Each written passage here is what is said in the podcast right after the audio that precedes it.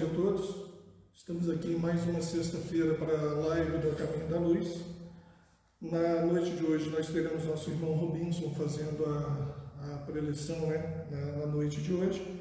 E para a abertura dos trabalhos, nós vamos ler uma página do livro Pão Nosso, psicografia de Francisco Cândido Xavier pelo Espírito Emmanuel. A lição é a 68. Necessário acordar. Desperta, ó tu que dormes, levanta-te dentre os mortos e o Cristo te esclarecerá. Paulo, Efésios capítulo 5, versículo 14. Grande número de adventícios ou não aos círculos do cristianismo acusa fortes dificuldades na compreensão e aplicação dos ensinamentos de Jesus. Alguns encontram obscuridades nos textos, outros perseveram nas questiúnculas literárias inquietam-se, protestam e rejeitam o pão divino pelo envoltório humano de que necessitou para preservar-se na terra. Esses amigos, entretanto, não percebem que isto ocorre porque permanecem dormindo, vítimas de paralisia das faculdades superiores. Na maioria das ocasiões, os convites divinos passam por eles, sugestivos e santificantes, Todavia, os companheiros distraídos interpretam-nos por cenas por cenas sagradas, dignas de louvor, mas depressa relegadas ao esquecimento. O coração não adere, dormitando amortecido, incapaz de analisar e compreender. A criatura necessita indagar de si mesma o que faz, o que deseja, a que propósitos atende e a que finalidade se destina? Faz-se indispensável examinar-se, emergir da animalidade e erguer-se para senhorear o próprio caminho.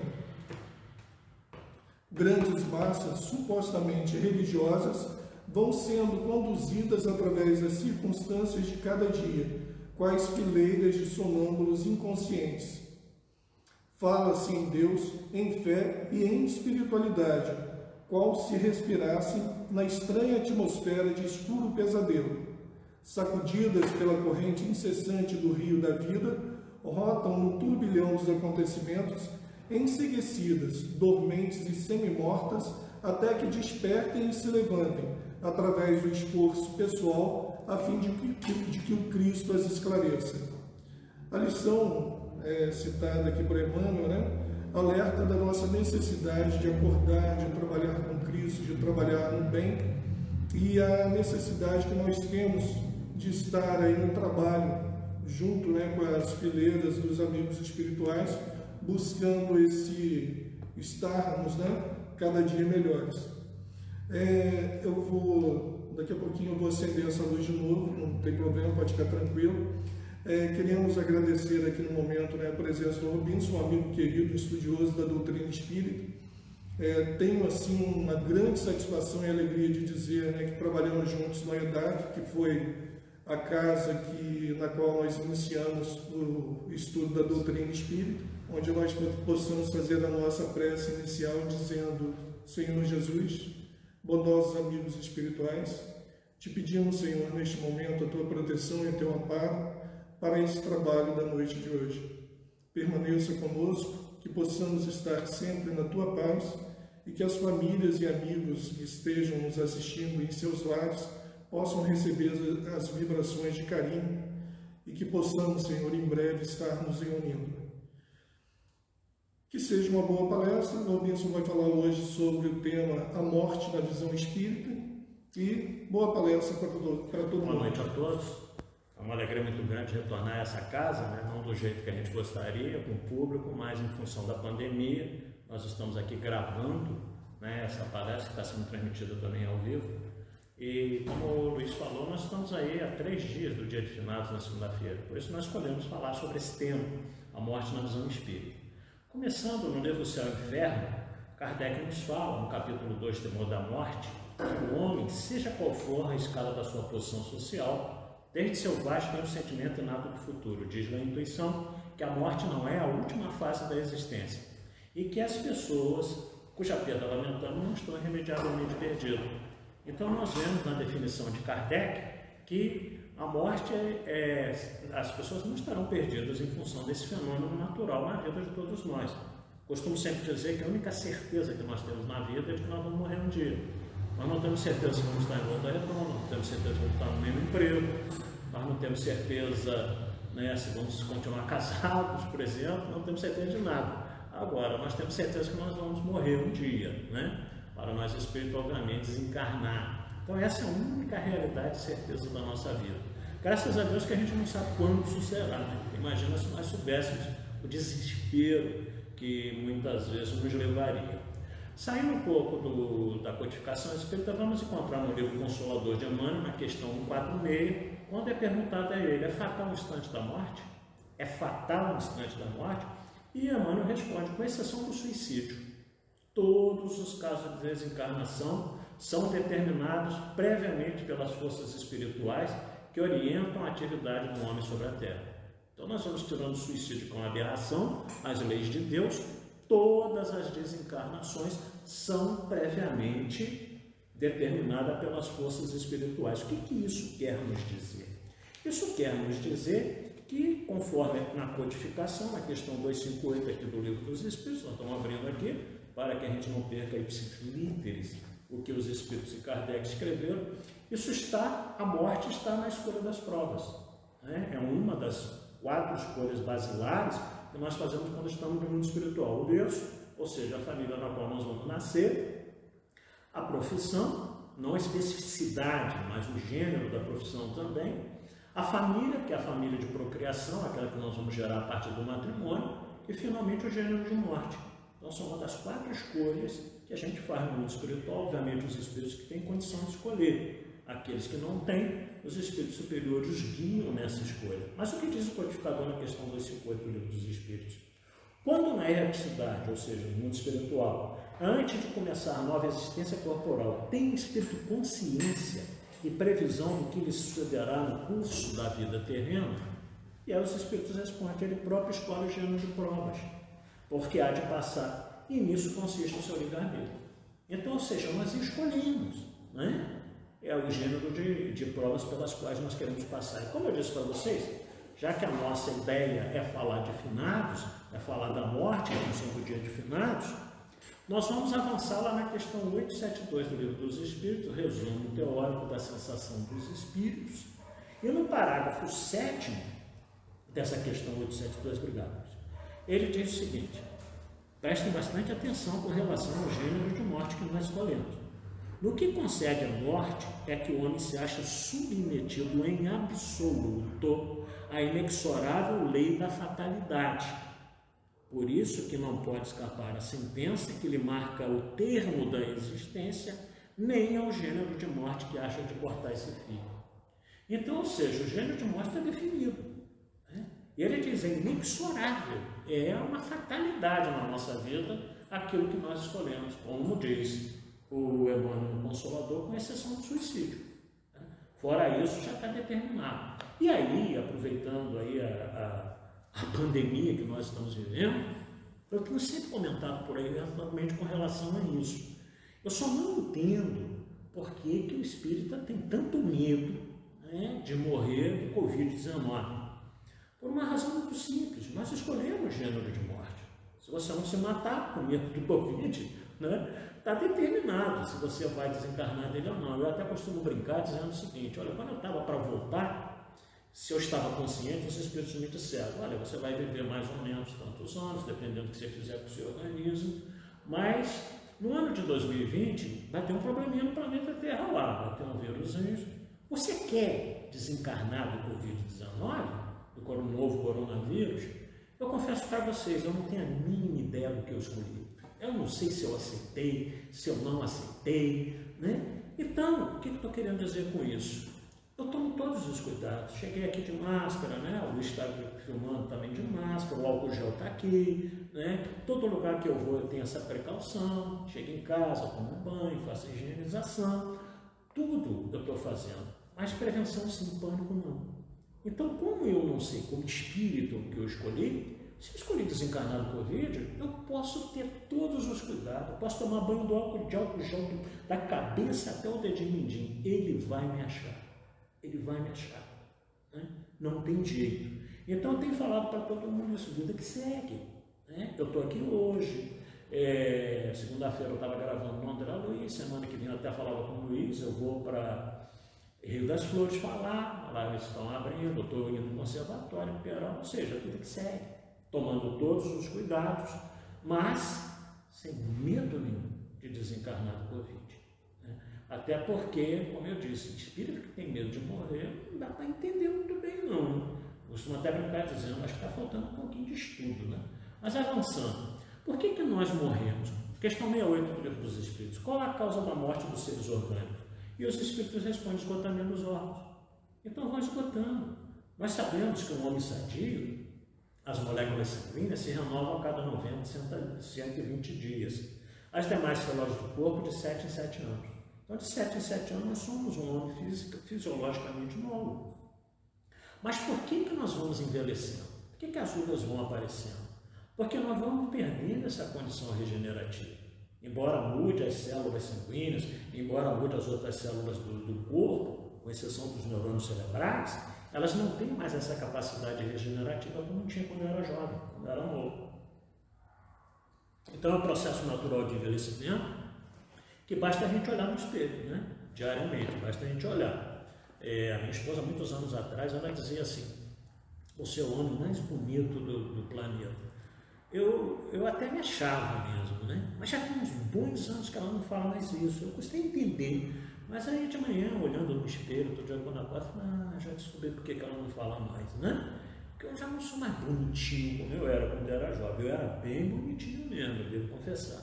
Né? Eu tinha cabelo, né? não tinha esse corpinho de atleta no sofá. Então vai passando, a gente vai envelhecendo até chegar um momento que essa descontinuidade dessa mudança, dessa renovação celular, nós vamos chegar então à morte. Bom, questão 4.9. que sucede algo no instante da morte? Dizem os amigos espirituais, volta a ser espírito. Isto é, volve ao mundo dos espíritos de onde se apartaram momentaneamente. Então a nossa verdadeira vida não é aqui. A nossa verdadeira vida é a vida no mundo espiritual. Né? Então, ainda aí, a gente não entende porque tanto apego às coisas de cá. Ah, Robinson, mas eu estou no mundo material de três dimensões, eu tenho necessidade óbvio. Se eu puder, fruto do meu trabalho honesto, no Brasil isso sendo meio complicado, mas fruto do meu trabalho honesto, se eu puder ter uma boa casa, um bom carro, me vestir bem, me cuidar, me alimentar direitinho, ótimo, faz parte. Né? Mas isso não deve ser o objetivo maior da minha vida, porque como ele diz aqui, o codificador nos fala, através dos espíritos superiores, nós nos apartamos momentaneamente do mundo espiritual, que é a nossa verdadeira vida. Né? Então, ou seja, a gente deveria estar cultivando um pouco mais essa vida espiritual. A gente deveria estar procurando entender um pouco mais essa vida espiritual através da doutrina espírita. Está estudando, porque a gente só pode compreender alguma coisa a partir do momento que a gente estuda. Nas questões seguintes, 150, Kardec nos fala que a alma conserva a sua individualidade, que ela se perdesse a sua individualidade, o que ela seria? Né? E na questão 150, letra B, ele nos fala que a alma não leva nada desse mundo. Então, tudo aquilo que nós conquistamos desde quando nós nascemos até o momento que nós vamos desencarnar, na realidade, tudo isso são empréstimos de Deus. Nós somos apenas usufrutuários. Ninguém vai levar para o lado de lá carro, casa, dinheiro no banco, né? Banco também que a gente não vai levar dívida, né? Mas ninguém vai levar a esposa ou marido, a não ser. Que podem até dizer, graças a Deus, imagina se não leva junto lado de lá. Mas a não ser que desencarne coletivo, né? os dois juntinhos. Mas fora isso, a gente não vai levar nada. Porque o Raul gravou um vídeo há pouco tempo, aliás, há bastante tempo atrás, de quatro minutos e pouco, ele fala disso. Nada que nós estamos nos pertence. Né? Nós apenas estamos usufrutuário disso. Então, não é o meu carro, não é a minha casa, não é a minha profissão, não é minha esposa, não é meu marido, não são meus filhos. Tudo isso está com a gente por um tempo apenas. Coisas diferentes é, morte, desencarnação e desligamento. São três coisas diferentes. A morte é no momento que o coração para de bater. E aí deixa de irrigar sangue para o organismo, o cérebro em poucos minutos para de funcionar. Aquilo que a medicina chama com muita propriedade de morte cerebral. Então isso é morte, quando o organismo para de funcionar. Desencarnação, quando o espírito deixa o corpo físico. Né? Mas, para esse processo, morreu o corpo físico, o espírito não pode mais ficar ali, já não há mais vida biológica não há mais vida orgânica, não há princípio vital mais. O espírito precisa sair, beleza, mas como é que ele sai? Através de uma coisa chamada desligamento, que há de duas maneiras, que acontece de duas maneiras: rápido, para pessoas esclarecidas no bem, e demorado, para pessoas apegadas às coisas da matéria. Então nós sabemos que tem espíritos que já morreram, estão desencarnados, mas ainda não estão desligados. Então tem espírito que ainda está preso ao corpo durante dias, tem os que ficam durante semanas, meses, anos. Tem espírito ainda trabalhando, indo trabalhar dentro da oficina, né? E eu fico imaginando, coitado, ele estava tentando bater ponto com aqueles cartões daqueles relógios antigos, agora já é tudo biometria, deve estar meio perdido, né? Mas realmente há essa dificuldade. E muitas vezes nesse processo de desencarne, o que, que os espíritos fazem? Olha como nós atrapalhamos o mundo espiritual. No livro Obreiros da Vida Eterna de André Luiz, ele nos fala da melhora da morte. Todos vocês já ouviram falar. Um fulano está mal na beça no CT. Aí todo mundo da família rezando, amigos, parentes. Ah, Senhor, não deixa que ele vá. É tão importante para mim.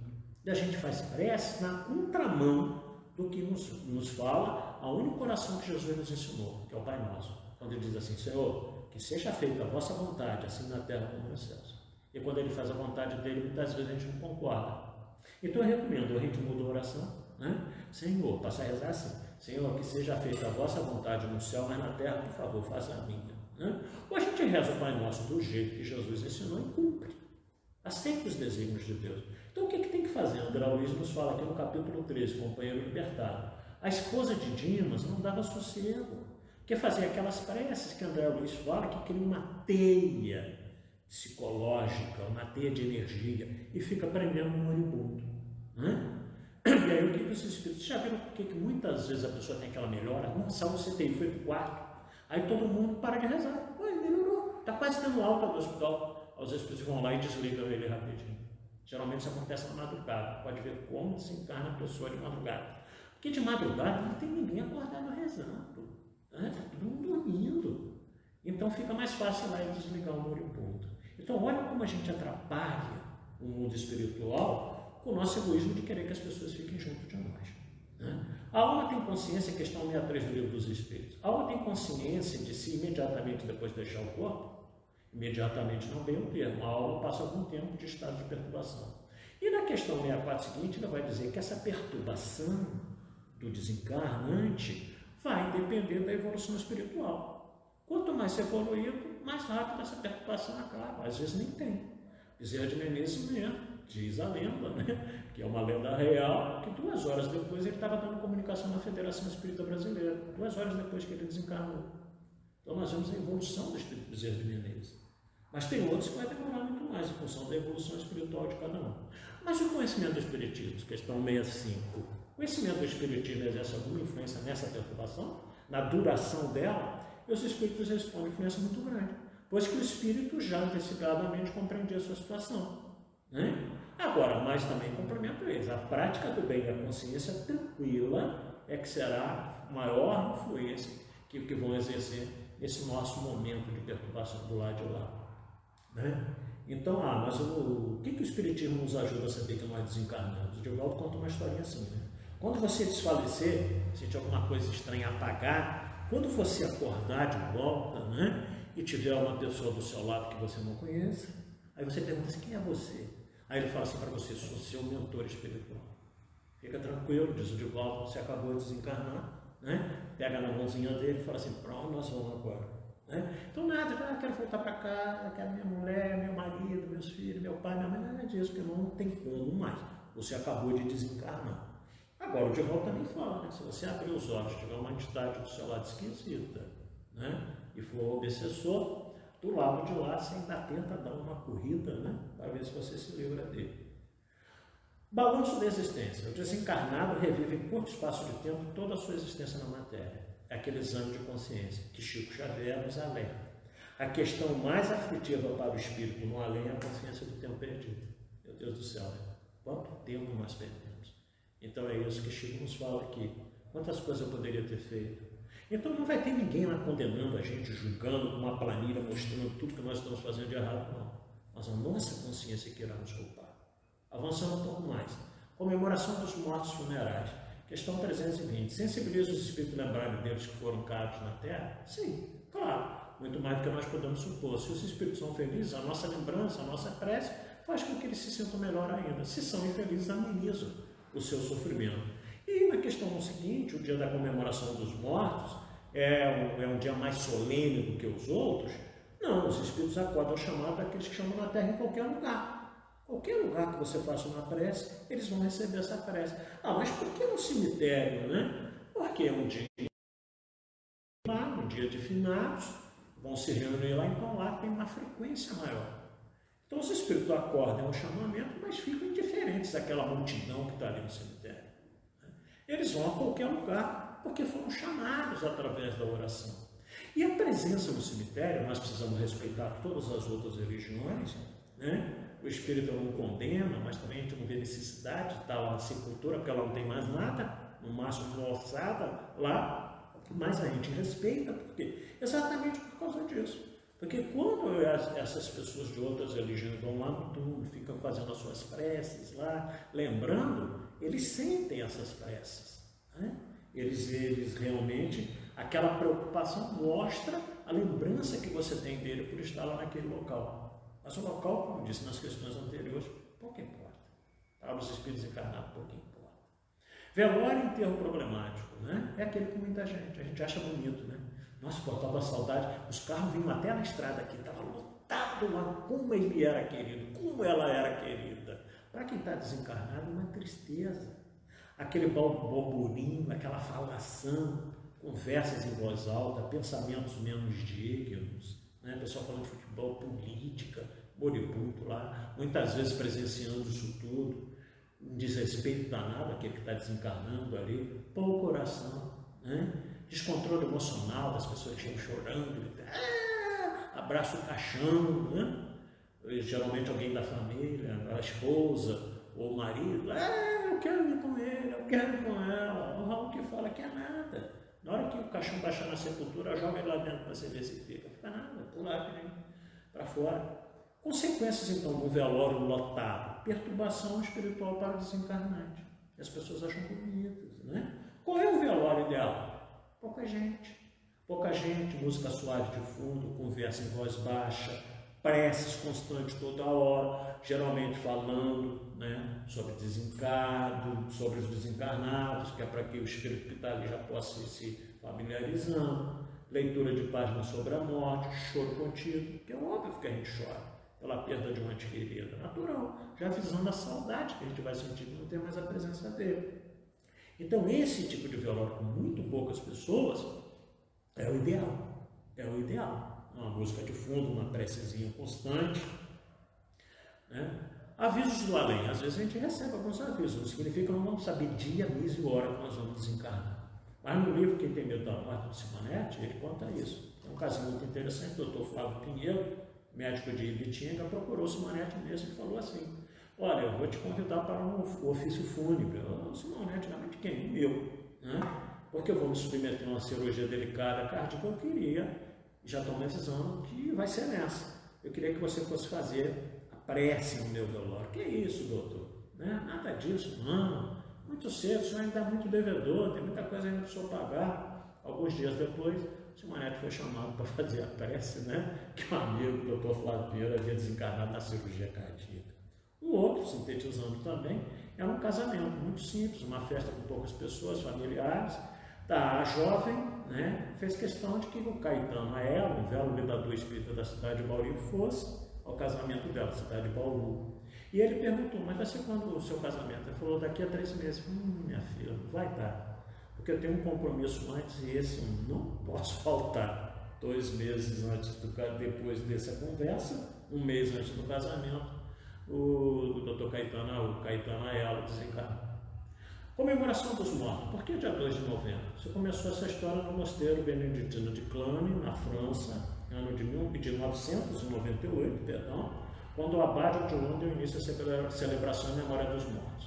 No século XI, os papas Silvestre II, depois João XVII e Leão IX, já nos idos do, do ano 1000, obrigavam a comunidade a dedicar um dia do ano aos mortos. Mas foi só no século XIII que esse dia passou a ser comemorado no dia 2 de novembro e somente em 1915 que a Igreja Católica oficializou a celebração dos mortos no dia 2 de novembro.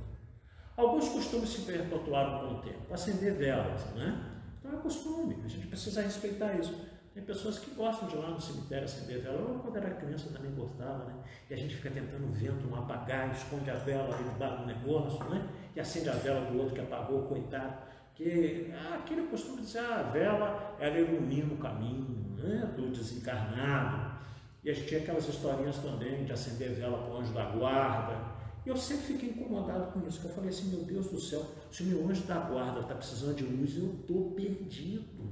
Né? Então eu não vou acender uma vela para o meu anjo da guarda, eu vou acender um refletor igual esse aqui, estreladeiro, né? para iluminar e ele me ajudar. Pintar túmulos, isso aí é ancestral, é muito antigo. Para no dia de final chegar lá, está tudo bonitinho. Eu sou de Paraíba do Sul, então minha família toda basicamente está internada lá, enterrada lá por pai de mãe. E lá minha tia, que já desencarnou, tinha esse costume. Então ela ligava para a gente aqui e falava, já mandei pintar o túmulo, está tudo branquinho, está bonitinho. Colocar flores também, é um costume muito antigo.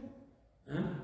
Cidade entrou tem muito retratinho da pessoa, aqui no portal também acho que tem alguns. Né? Construir túmulos suntuosos. Então, antigamente achava bonito isso. Melhor coisa é portal da saudade, esse tipo de cemitério. Você não sabe quem é rico, quem é pobre, quem é imediato. Agora, na cidade inteira não tem aqueles túmulos belíssimos, né? feito de mármore, carraro, uns troços assim fantásticos. Né? Mas colocar flores, então, é um costume tão antigo que uma criança pré-histórica de Ninterdal, que morreu há cerca de 55 mil anos atrás, foi encontrado pólen junto à ossada dessa criança, significando que no enterro dela foram colocadas flores.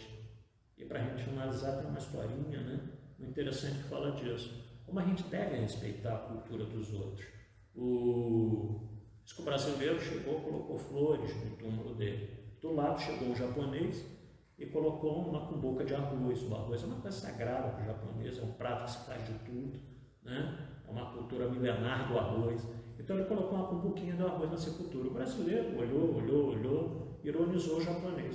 Falou assim, o japonês, você acredita mesmo que o seu ente aí vai vir comer esse arroz que você colocou aí? O japonês olhou para o brasileiro e falou assim, acredito sim. Acredito, então, acredito sim. Inclusive, ele vai vir comer o arroz na mesma hora que o seu defunto vai vir cheirar suas flores. Né? Ou seja, quer dizer, você não tem nada com isso, rapaz. Cuida do seu aí, eu cuido do meu aqui. Então, para a gente finalizar, sintetizar, que a gente respeite todas as culturas religiosas com relação ao dia 2, ao dia de finados. Né? Se a gente não faz esses tipos de oferenda, mas respeitemos. Agora, não deixemos de orar, não deixemos de relembrar esses entes queridos que nos precederam no mundo. Então, essa mensagem que a gente queria deixar na noite de hoje, já percebendo aí o dia de finados, né? Mas, e também deixar aquela mensagem inicial, não tenhamos medo dessas coisas que estão acontecendo, respeitemos a pandemia, tomemos todos os cuidados, mas vida que segue, né? Tomamos todos os cuidados, volto a insistir nessa frase, que é o meu chavão, preocupação sim, prevenção sim, pânico. Né? Isso aí, uma boa noite para todos e a gente faz a prece, né. Então vamos encerrar com uma oração, agradecidos a essa casa pela qual tem tanto carinho. É, durante muitos anos a gente milita aqui com as nossas palestras e a gente vem sempre dentro do possível, também a partir do momento quando a casa nos chama. Então nós estamos agradecidos de estar nesse ambiente dessa instituição e agradecendo ao Luiz Fejouro, que é quem está dando todo o amparo aqui para que essa live aconteça. Né? Todos sabem que eu só faço assim, nas casas espíritas, em casa eu não faço. Eu não tenho aparelho, não tenho condições para isso. E me sinto muito mais confortável estando dentro de uma instituição do que na minha própria casa para fazer esse tipo de, de live. Né? Então a gente quer agradecer a todos vocês que estão vendo, os internautas, e encerrar com a oração que Jesus nos ensinou. Pai nosso que estás nos céus, santificado Senhor seja o vosso nome, venha a nós o vosso reino, seja feita a vossa vontade, assim na terra como nos céus. O nosso de cada dia nos dai hoje, perdoai, Senhor, as nossas ofensas, assim como nós perdoarmos a quem nos tem ofendido. E não nos deixeis cair nas tentações do caminho, mas livrai-nos de todo mal, que são teus o reino, o poder e a glória para sempre. Com essa prece, nós nos despedimos em paz e que essa paz possa reinar em todos os lares que estão nos vendo nesse momento.